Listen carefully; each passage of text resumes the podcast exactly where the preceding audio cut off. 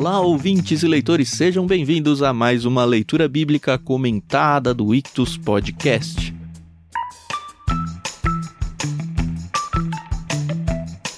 Eu sou o Thiago André Monteiro, arroba Vulgutan, estou aqui com a Carol Simão e o Tiago Moreira para a gente falar sobre o capítulo 47 do livro de Gênesis. Finalmente o Jacó vai se mudar para o Egito e nós vamos ver o encontro dele com o faraó. Eu acho que foi um encontro bem legal e vocês vão acompanhar com a gente. Bom dia, galera, tudo bem? Oi, pessoal, tudo bem? Aqui é a Carol Simão e agora sim a gente tá acabando mesmo. Olá, pessoal. Estamos novamente aqui agora, Gênesis 47, chegando já ao finalzinho da vida de Jacó, já vai deixar um pouquinho de saudade pra gente hoje no episódio, mas ainda vai estar conosco nos próximos pelo menos, mas hoje a gente já vai vendo uma espécie de despedida de Jacó aqui. É, a última grande despedida de Gênesis, né? É José no finalzinho ali, né? É. É. Ah, tá bom. No, é o José ali. Acaba junto com o livro, né?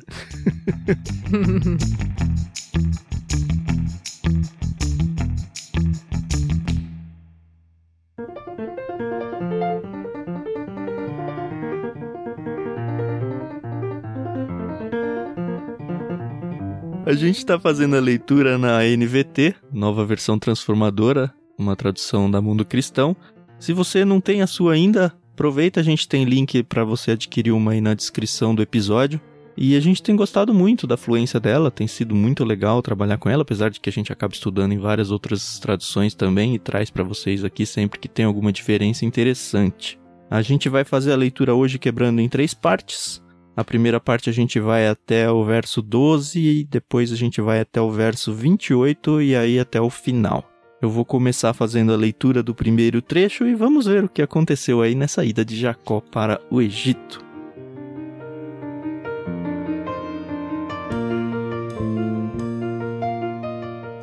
José foi ver o Faraó e lhe disse: Meu pai e meus irmãos chegaram na terra de Canaã, trouxeram seus rebanhos, seu gado e todos os seus bens, e agora estão na região de Gozen. José levou consigo cinco de seus irmãos e os apresentou ao Faraó. Em que vocês trabalham?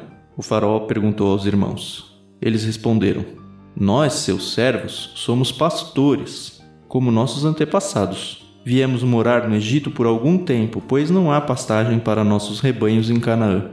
A fome é terrível naquela região. Por isso pedimos sua permissão para morar na região de Gozen. Então o Faraó disse a José: Agora que seu pai e seus irmãos estão com você, escolha qualquer lugar em todo o Egito para morarem.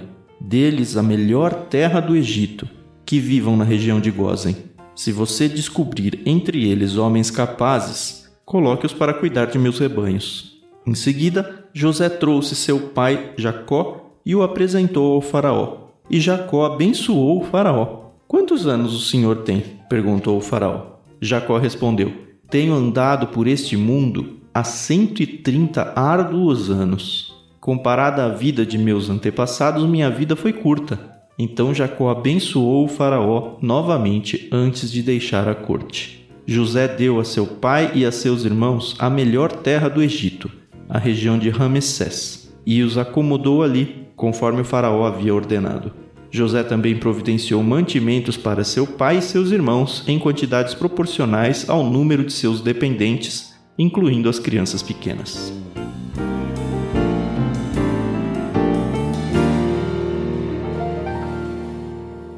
Eu queria fazer um comentário aqui em relação a esse primeiro texto, que a gente sabe que os irmãos de José são pastores, né? E aqui eles falam, né, como os nossos antepassados. Mas eu não lembro de Abraão ser citado como sendo um pastor de ovelhas. Labão a gente sabia que sim, que Jacó trabalhava com ele e tal. Mas Isaú era caçador, né? Isaac também não fala muito. Aí eu fiquei, ah, como os antepassados, então. Só um comentário mesmo. Eu nunca pensei isso, mas eu sempre tive na minha cabeça que eles eram pastores, cuidavam de gado, mas não prestei atenção realmente nos textos se estava tão declarado assim ou não. É, geralmente, como eles eram povos mais nômades, eu acho que boa parte do sustento deles vinha de fato disso. Uhum. Porque eles não ficavam fixos em um local, né? Dependendo da agricultura, da plantação. né? Geralmente eles se locomoviam e você vê que toda vez que eles se locomovem, eles têm rebanho que eles levam. Uhum. É, se for agricultura é bem complicado, né? Não dá pra levar a terra, É. né? Exatamente, eles estão sempre mudando de lugar ali, né? Uhum. Então eu acho que isso fica meio implícito, apesar de não ter sido um destaque mesmo né, nas nossas leituras. né? Só um adendozinho. É, aqui a gente vê a família do José chegando e é interessante essa preparação aí que o José faz para recepcionar a sua família e principalmente acho que diante do faraó, né?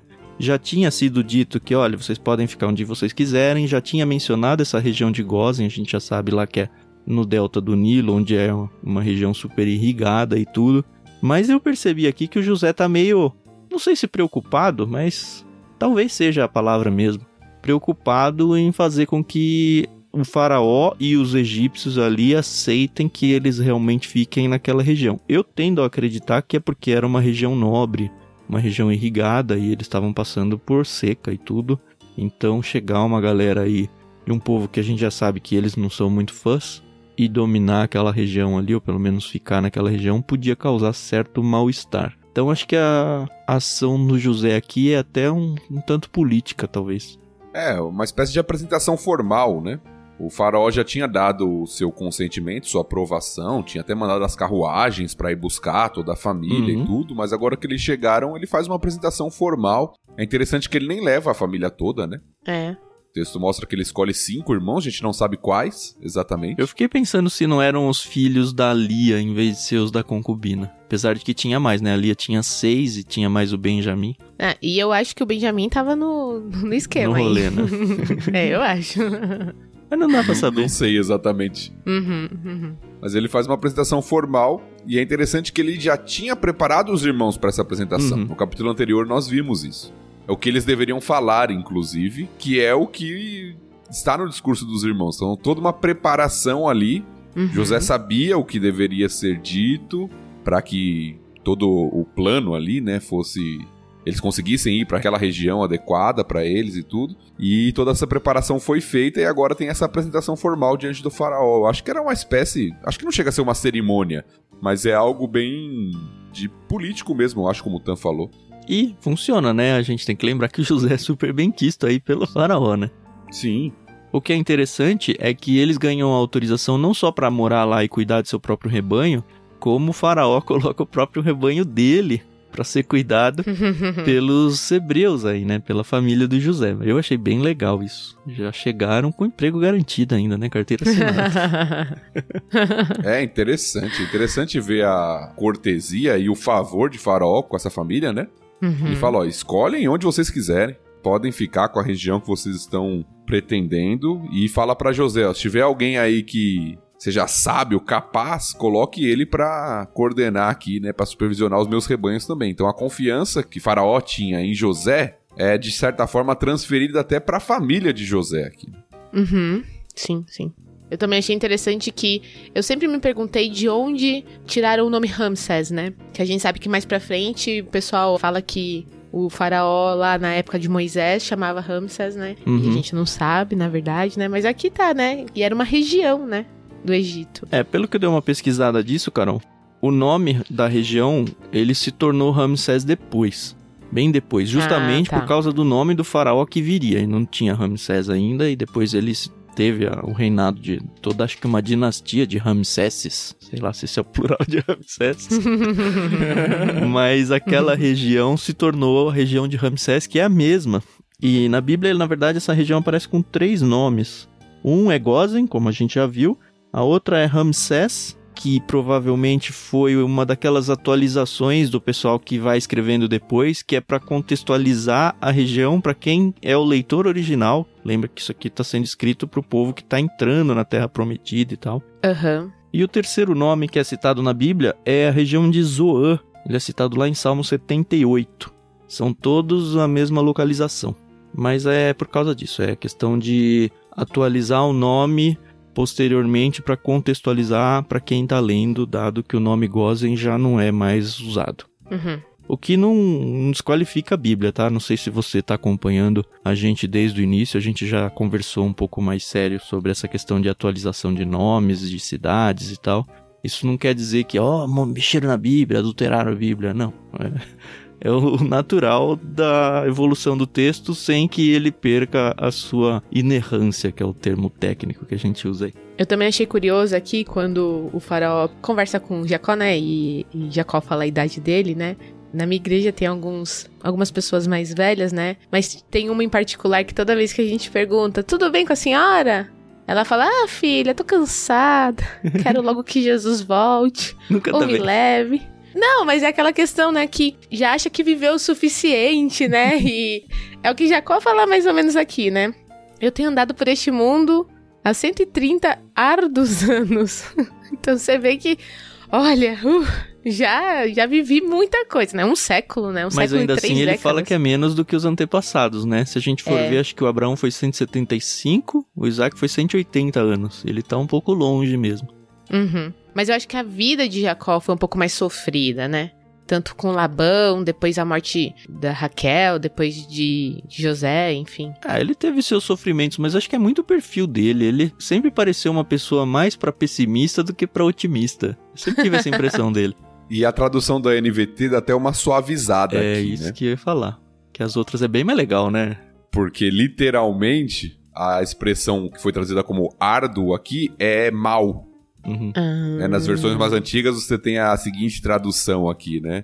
Poucos e maus foram os dias da minha vida, e não chegaram aos dias dos anos da vida de meus pais. E nas outras traduções, aqui na NVT eles colocaram: Tenho andado por este mundo. Mas nas outras ele traz o nome de sou peregrino, né? Você tem fácil aí, Thiago? Isso, peregrinações, era a continuação do texto aqui. Nos dias das suas peregrinações. Uhum. E eu acho bem interessante isso. É importante, porque o tempo todo a gente vem destacando que eles são nômades. A gente abriu o episódio dizendo que eles são nômades. E é interessante perceber que o Jacó reconhece isso. O tempo todo eu fui peregrino. Peregrino. Eu tô sempre peregrinando. Eu não tenho meu local até hoje. E ele tá entrando no Egito de novo como um peregrino, né? Então é aquela. Sei lá, me lembra muito aquele personagem desenho animado antigo, o Lip e o Hard. Era o leão e a hiena. E a hiena sempre ficava. Ó vida, ó azar, ó dor, sabe? Tá sempre tudo ruim, meio que como o exemplo que a Carol citou da senhora da igreja dela lá. Mas tem um detalhe muito importante nessa conversa aqui do Jacó com o faraó, que eu acho que não pode de jeito nenhum passar batido. Ele abre e encerra o encontro abençoando o faraó. Pra mim, assim, é muito marcante, porque lembra, o faraó é um semideus, né? É considerado ali não só um homem. E aí vem um estrangeiro, tudo bem, ele é o patriarca e tudo mais, ele é de mais idade, mas eu acho muito importante, muito marcante a ideia de Jacó abençoou o semideus do Egito. E na saída, de novo, né? E Jacó abençoou novamente o faraó. E se a gente for olhar lá para Hebreus 7,7, diz o seguinte: o contexto é outro, ele está falando do Melquisedeque, que é uma história que a gente já passou aqui, quando Melquisedeque se encontra com Abraão e Abraão dá o dízimo a ele e Melquisedeque abençoa Abraão, tá? O que é interessante também, esse fato do Melquisedeque abençoar o Abraão. No verso 7 lá que eu mencionei, ele diz: Sem dúvida, quem tem poder para abençoar é superior a quem é abençoado. Eu não sei o quanto que isso era só uma cortesia ou só um ritual, talvez até quase vazio ali já, mas para mim, como cristão, assim, me soa muito importante o fato de Faraó ser abençoado por Jacó duas vezes. É, é interessante também porque isso, de alguma forma, faz eco à promessa de Deus lá para Abraão em Gênesis 12. Que ele abençoaria todas as nações da terra, né? Exatamente, de que por meio dele as nações da terra seriam abençoadas. É claro que a gente vai ver todo o conflito com o Egito, principalmente no livro de Êxodo, Uhum. mas aqui no livro de Gênesis, Jacó, como um alguém que transmite a bênção do Deus de Israel a outros povos, é algo muito interessante, porque é o que de alguma forma foi prometido para Abraão quando saiu da sua terra. Uhum. É muito legal esses ecos, né? Essas migalhas que o texto vai deixando, linkando com tudo que a gente já viu atrás. E são migalhas mesmo, porque se a gente não parar pra prestar atenção, a gente perde. Ela fica pelo caminho e a gente acaba não pegando. Pois é. E bem notado pelo Tan, aqui nós temos uma espécie de uma segunda cerimônia, né? A gente falou da primeira Uhum. com os irmãos. Agora Jacó é o personagem que está em cena, né? O pai de José. E ela tem abertura e fechamento. Hum. Jacó inicia abençoando e termina abençoando. Parece ser algo meio até litúrgico aqui de alguma uhum. forma. Parece uma cerimônia mesmo aqui que está acontecendo. E Jacó abençoa Faraó duas vezes. E como o Tan já mencionou bem, né, o fato de Faraó ser alguém considerado quase um deus para os egípcios tem uma relevância muito grande ali para o papel de Jacó. E esse trecho que a gente leu encerra com os irmãos fazendo de fato a mudança lá para a região de Gozen ou de Ramsés. E é interessante notar que o texto, pelo menos ele dá uma pista pra gente de que de fato eles estavam racionando alimentos, né? Porque aparentemente eles tiveram mantimento suficiente em abundância, mas diz aqui no verso 12, providenciou mantimentos para seu pai e seus irmãos em quantidades proporcionais ao número de seus dependentes, incluindo as crianças pequenas. Então, provavelmente tinha um racionamento e faz tudo sentido para o contexto que eles estão vivendo, né? Claro, sem dúvida. Até na sequência do texto isso talvez fique ainda mais claro conforme a gente for lendo, mas por mais que eles estavam sendo muito bem cuidados, o que o texto indica aqui, pelo próprio faraó e toda toda a generosidade ali dos egípcios com a família de José, era um tempo de apertar, né? Apertar as contas ali, né? né. Então não podia esbanjar muito. Né? pois é.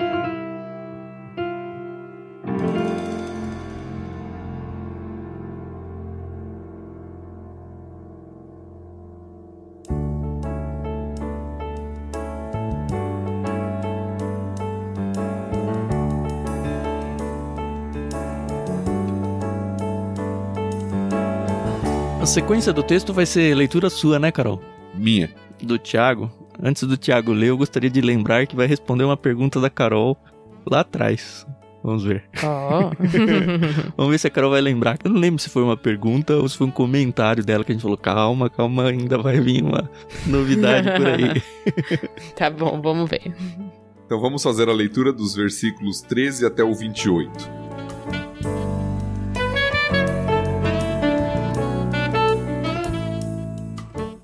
A essa altura, a escassez era tanta que se esgotaram todos os mantimentos, e havia gente passando fome em toda a terra do Egito e de Canaã.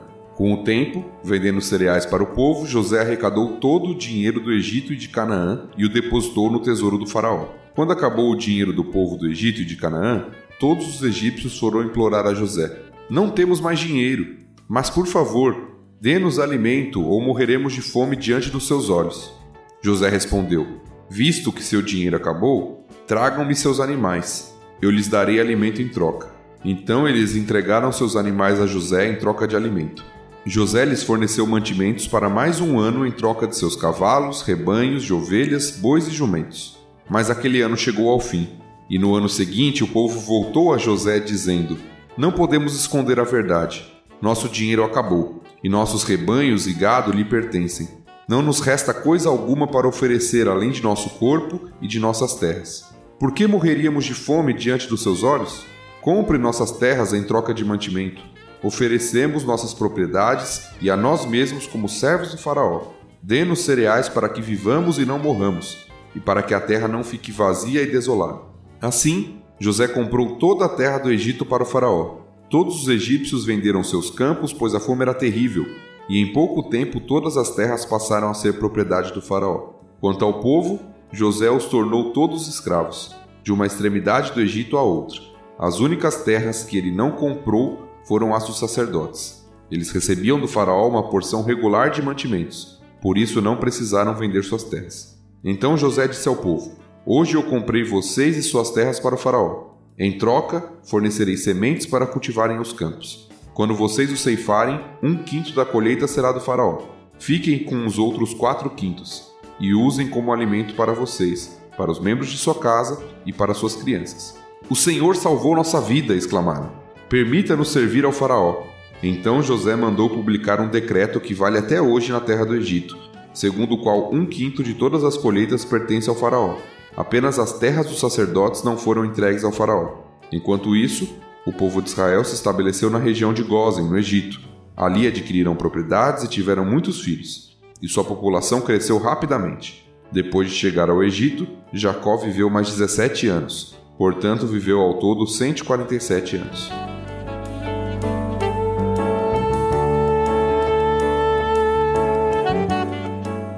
Não lembro qual foi meu comentário ou minha pergunta.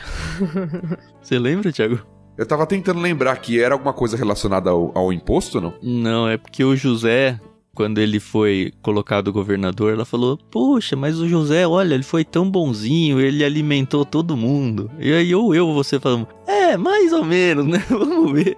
Que ela falou: Não, ele alimentou todo mundo de graça, ele sustentou todo mundo de graça. Eu falei: É, não foi bem de graça. Né? é verdade, é pois verdade. é, pois é, é. Mas é muito interessante ver isso aí. Então, é, é interessante porque, apesar do faraó ser o faraó, ele não tinha terras além da, talvez ali da propriedade dele, né? O que me faz pensar que o sistema monárquico não quer dizer que a, a família real é dona do país ou daquele lugar, né? E era assim com o faraó, né? Ele até então não era o dono do Egito. Agora ele é. Eu tava dando uma lida nisso, aparentemente por causa dessa seca, é uma mudança para um modelo meio feudal aqui, onde tem a suzerania do faraó e dos sacerdotes, né, os sacerdotes egípcios que acabam não tendo que vender suas terras por causa da religião, do papel religioso que eles tinham, mas de fato, é, as pessoas começam a não ter mais como viver. E eu fiquei pensando aqui, a primeira leitura se fala, poxa, que sacanagem, né? Eles se tornaram escravos do governo, o próprio povo deles. E o texto para mim deixa bem claro que os, as exceções são os sacerdotes e a família do José, que no final diz aí que eles adquiriram propriedades, ninguém estava adquirindo propriedades, e que eles enriqueceram e tudo. Mas aí depois, numa segunda lida, ou pelo menos pensando melhor, pensa comigo, comparando aqui com o nosso contexto brasileiro, tá? O imposto foi isso, ó, depois que eles já venderam os animais, eles não têm mais a propriedade territorial deles, mas o governo deixou eles morarem lá, concedeu sementes, o necessário para que eles produzissem, para que eles trabalhassem, para que eles produzissem. Então eles tinham trabalho, eles tinham os recursos para o trabalho e eles tinham que pagar um imposto de 20%. É melhor do que o nosso cenário aqui, onde a gente tem a propriedade privada e paga, sei lá, fica com 20%.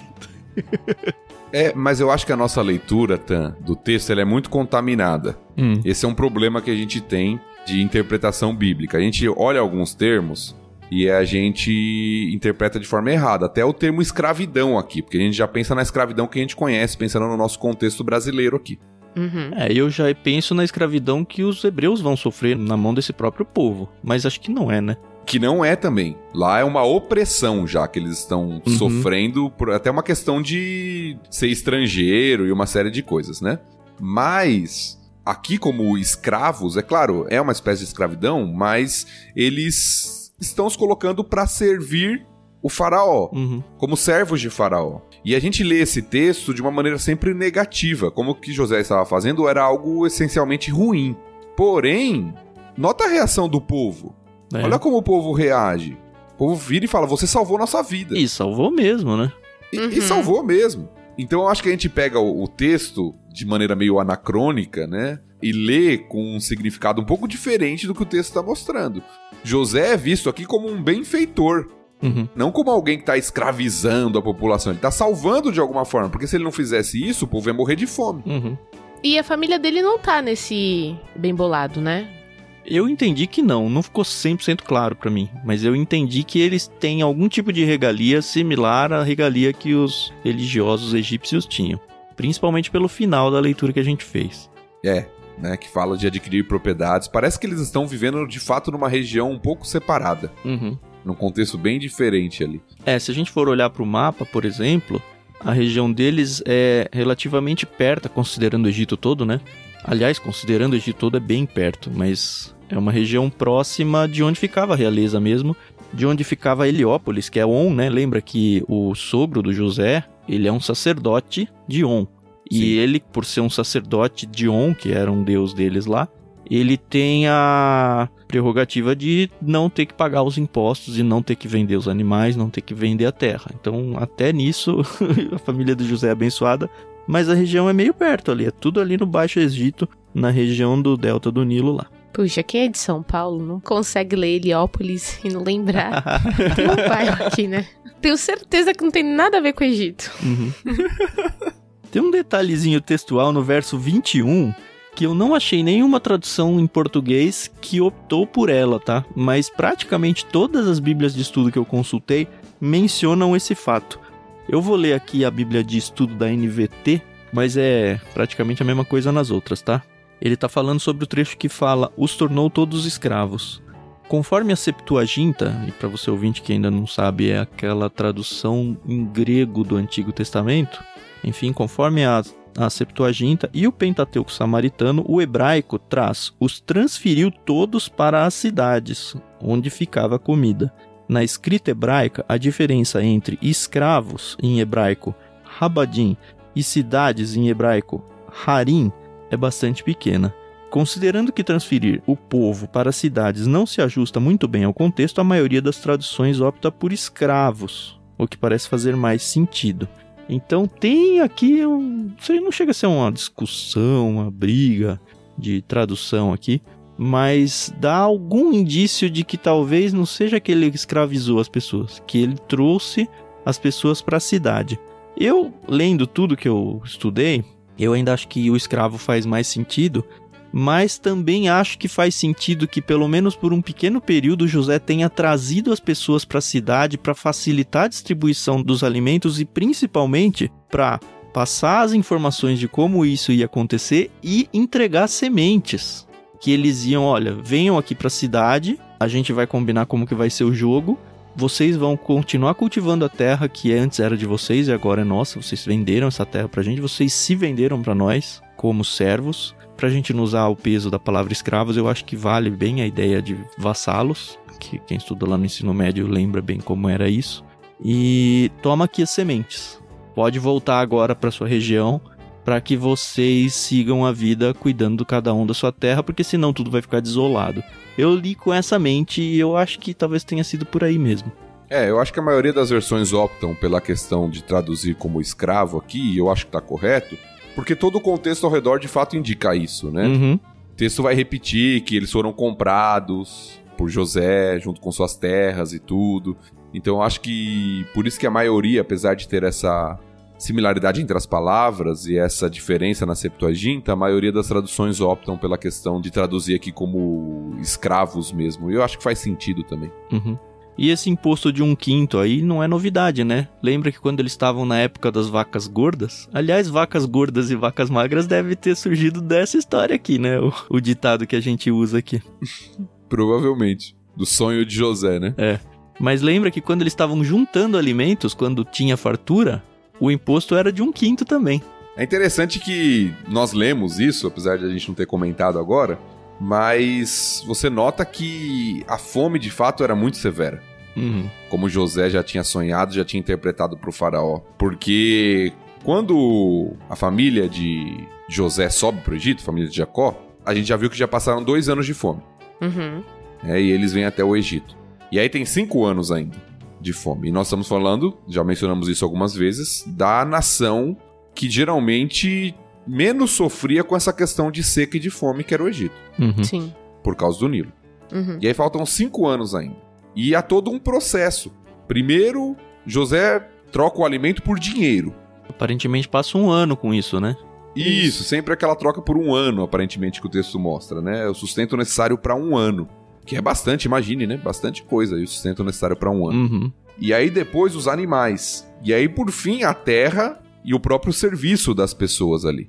Então note que realmente o que José armazenou nesses períodos de vacas gordas, como foi dito aí, nesse período de abundância, foi muita coisa.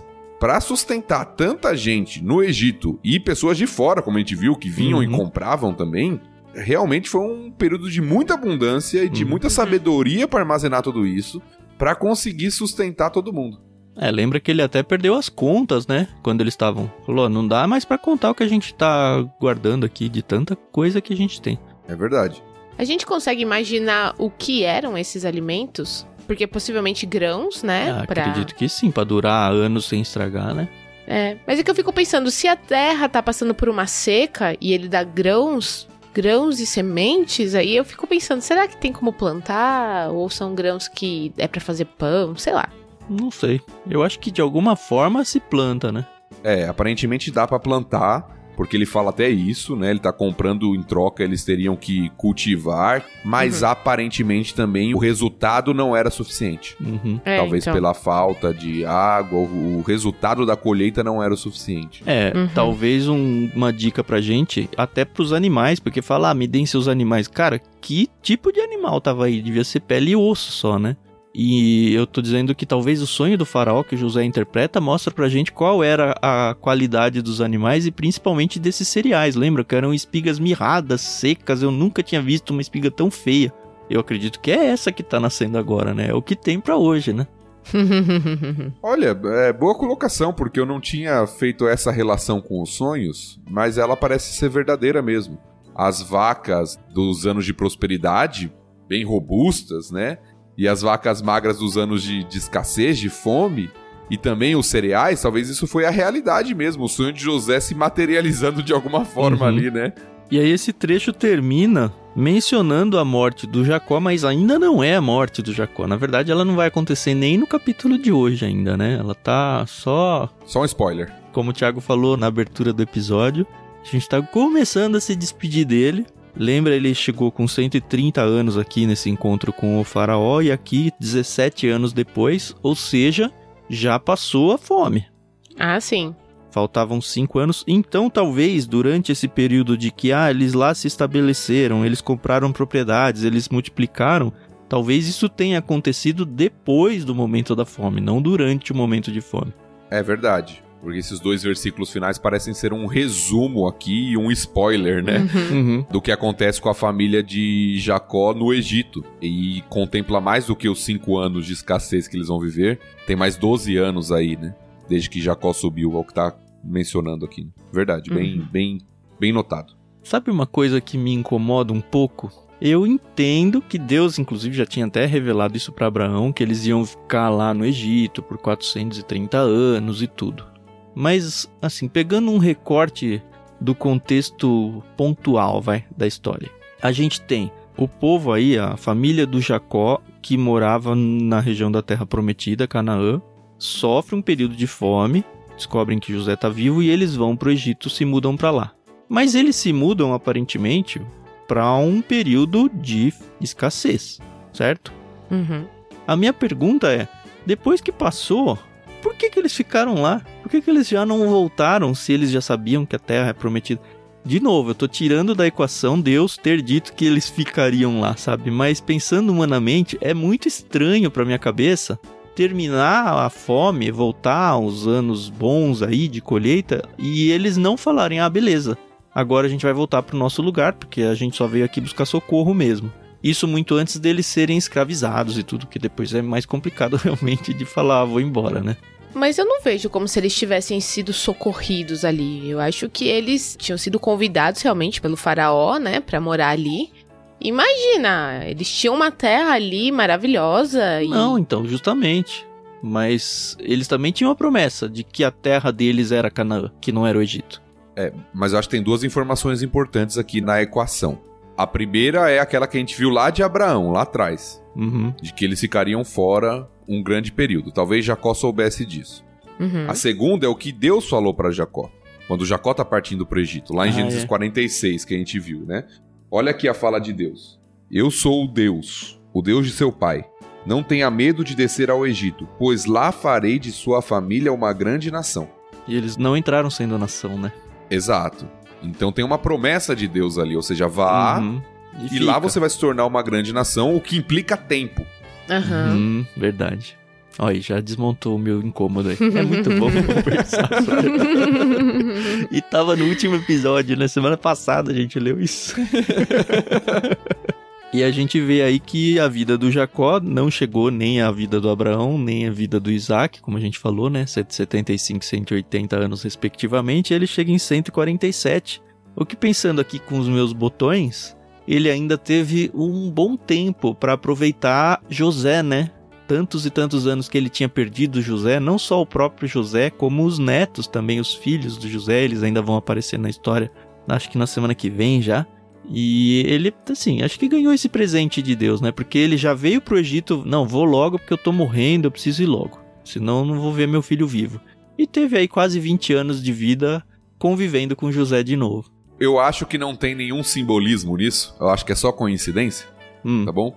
Pra não falar que eu tô espiritualizando os números. Mas foram os primeiros 17 anos da vida de Jacó com José e os últimos 17. Ah, é verdade. Olha aí. É o tipo de conjectura que deixa a gente arrepiado, né? Se a gente quisesse usar os números pro mal, a gente tinha bastante argumento, hein?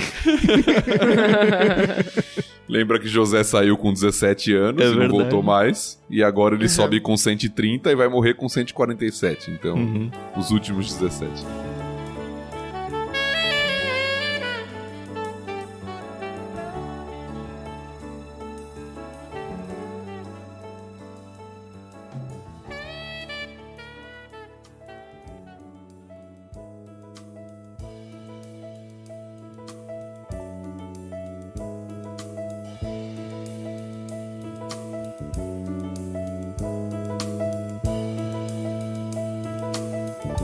Beleza, acho que a gente pode ir pro final, né? Sim. Beleza.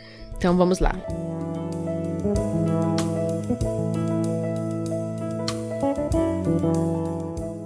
Quando se aproximava a hora de sua morte, Jacó chamou seu filho José e lhe disse: Peço que me faça um favor. Coloque sua mão debaixo da minha coxa e jure que mostrará sua bondade e lealdade a mim, atendendo a este último desejo. Não me sepulte no Egito.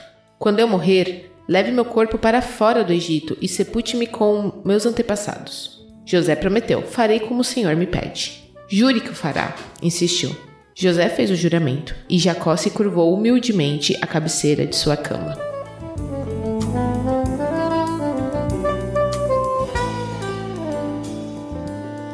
Primeiro que eu lembrei de Abraão, quando ele pede pro, pro Eliezer. servo dele, né, o Eliezer, ir buscar uma esposa para Isaac e o juramento, né, é, colocando a mão debaixo da coxa, né? Como a gente já estudou que isso é um, um sinal, assim, de uma aliança Juramento praticamente solene, ali, né? né? Exatamente. Achei isso bem bacana. O Tan falou que, ah, ele sabia que a terra prometida não era o Egito, papapá. E Jacó falou, eu não quero que me sepultem aqui no Egito. Uhum. É, o José vai fazer isso lá na frente também, né? Só que não vai ser tão rápido a volta dele, a volta dos ossos dele quanto foi a do Jacó, que a gente vai ver também. A morte do Jacó tá chegando, ainda não chegou. E é interessante, né? Será que quando a gente estiver realmente perto dos nossos fins de vida, assim, a gente vai ter essa noção de que tá acabando mesmo? Não sei. Mas a impressão que tem é que eles têm, né? Se bem que o Jacó já vem falando que vai morrer há um tempão. O Isaac ficou achando que ia morrer também e durou décadas aí. Sim. Mas é interessante essa preocupação dele de se reunir aos seus antepassados lá na caverna de Macpela, né? Que já foi um, um local muito importante, a gente já viu em vários episódios aí atrás. E eu acho Uhum. bem bonito esse cerimônia, né? Esse ritual de voltar aos meus antepassados ali. É algo muito forte, muito presente no contexto deles. Tanto é que você pensa, é, é toda uma viagem, todo um preparo só para o sepultamento. Uhum. Então, isso era um, um ritual muito importante para eles. Por isso que Jacó faz esse juramento. Olha, você é Uhum. importante aqui no Egito. Certamente vão te dar um local aqui para me sepultar, mas eu não quero. Uhum. Eu quero que você né, me leve, que eu seja sepultado junto com Abraão, né, junto com Isaac. E o que eu estava lendo né, sobre esse, esse costume, esse hábito dos judeus, era que envolvia a própria preservação do nome da família e até Uhum. da propriedade. Porque geralmente aquela propriedade onde o túmulo era feito da família era adquirida. Né, nós vimos isso lá com Abraão comprando lá o campo de Macpela lá, né?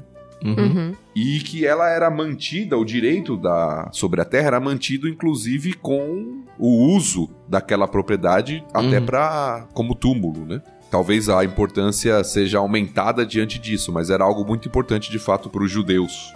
É, esse último trecho não tem muita informação, é mais acho que uma preparação para o que virá.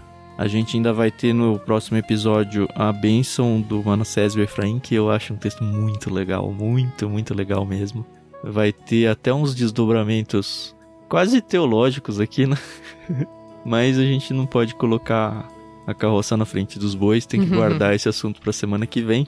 A gente vai ver a morte realmente do Jacó e toda a comoção que vai causar, como se tornou realmente essa promessa dele se tornou realidade num nível muito grande, como o Thiago falou aí, algo muito solene.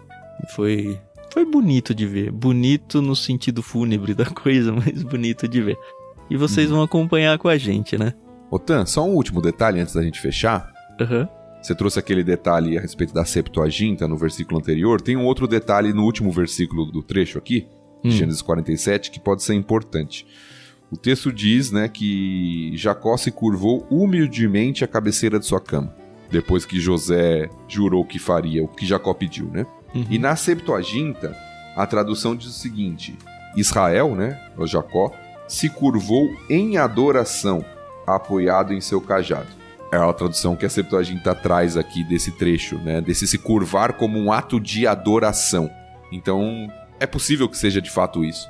E é interessante notar isso, né? Jacó, já no final da sua vida ali, pensando que já vai morrer, fazendo os juramentos finais, dando as bênçãos finais, e mesmo que a gente viu aquele perfil um pouco mais reclamão de Jacó, né? Uhum. negativo, ele se curvando diante do Senhor e adorando ao Senhor, né? Eu acho que isso é um detalhe importante. Será aqui. que é tipo uma adoração de fim de vida? Ó oh, Deus, obrigado por tudo que eu vivi, por tudo que o Senhor me deu ao longo do trajeto aí. É possível. E é uma abertura bonita do final, né? Espero que eu chegue assim um dia. Olhe para trás e fala: pô, Deus, vivi bem. Obrigado. Obrigado por tudo que o Senhor fez aí. Obrigado porque eu tenho meus filhos em volta. Ele tem os filhos de volta, né? Ele não perdeu nenhum, né? Nenhum dos filhos dele estão longe dele agora. É verdade.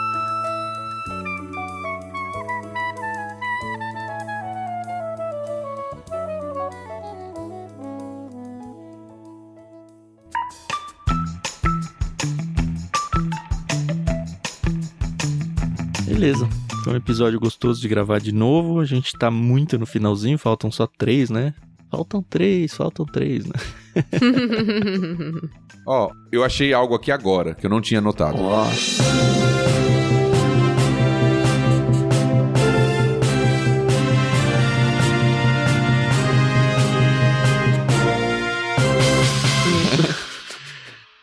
Hebreus 11, 21 diz assim: Pela fé, Jacó, prestes a morrer, abençoou cada um dos filhos de José e se curvou para adorar, apoiado em seu cajado.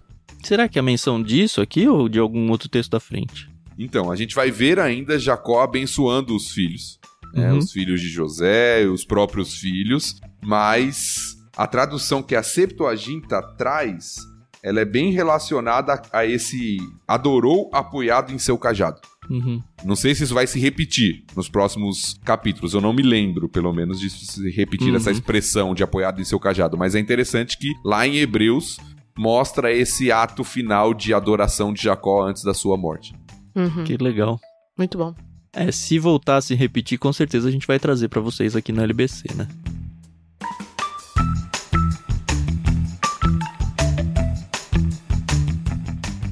Muito bem. Mais uma vez, obrigado, senhores ouvintes, por estarem acompanhando com a gente.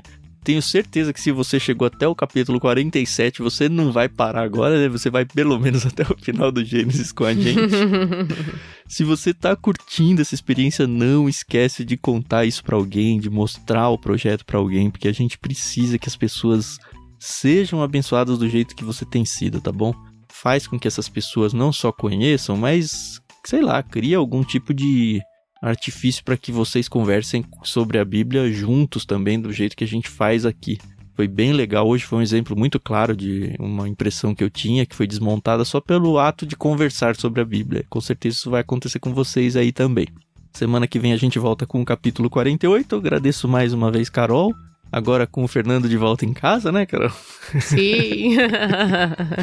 mais feliz, mais sorridente. É. Não quer dizer que eles tinham brigado, não, tá? É que o Fernando não, teve que viajar a trabalho, né? Por favor. Sei lá, né? Então, seja bem-vindo, Fernando. Apesar dele não estar nos áudios aqui, é uma pessoa que tem ajudado a gente bastante. Com certeza tem abençoado o nosso projeto aqui também, o marido da Carol. E Deus abençoe a vida de vocês, da família de vocês e de vocês ouvintes também. Até semana que vem. Amém, pessoal. Muito obrigada. Tem sido um ano muito incrível. E eu espero que você possa crescer espiritualmente como eu tenho crescido. Então, muito obrigada a gente se ouve no próximo episódio. Até mais. Valeu, pessoal. Estamos chegando ao finalzinho de Gênesis. Acho que eu vou ficar com um pouco de saudade do livro de Gênesis, mas a gente vai prosseguir na nossa jornada juntos aí. que Deus te abençoe. Até a próxima.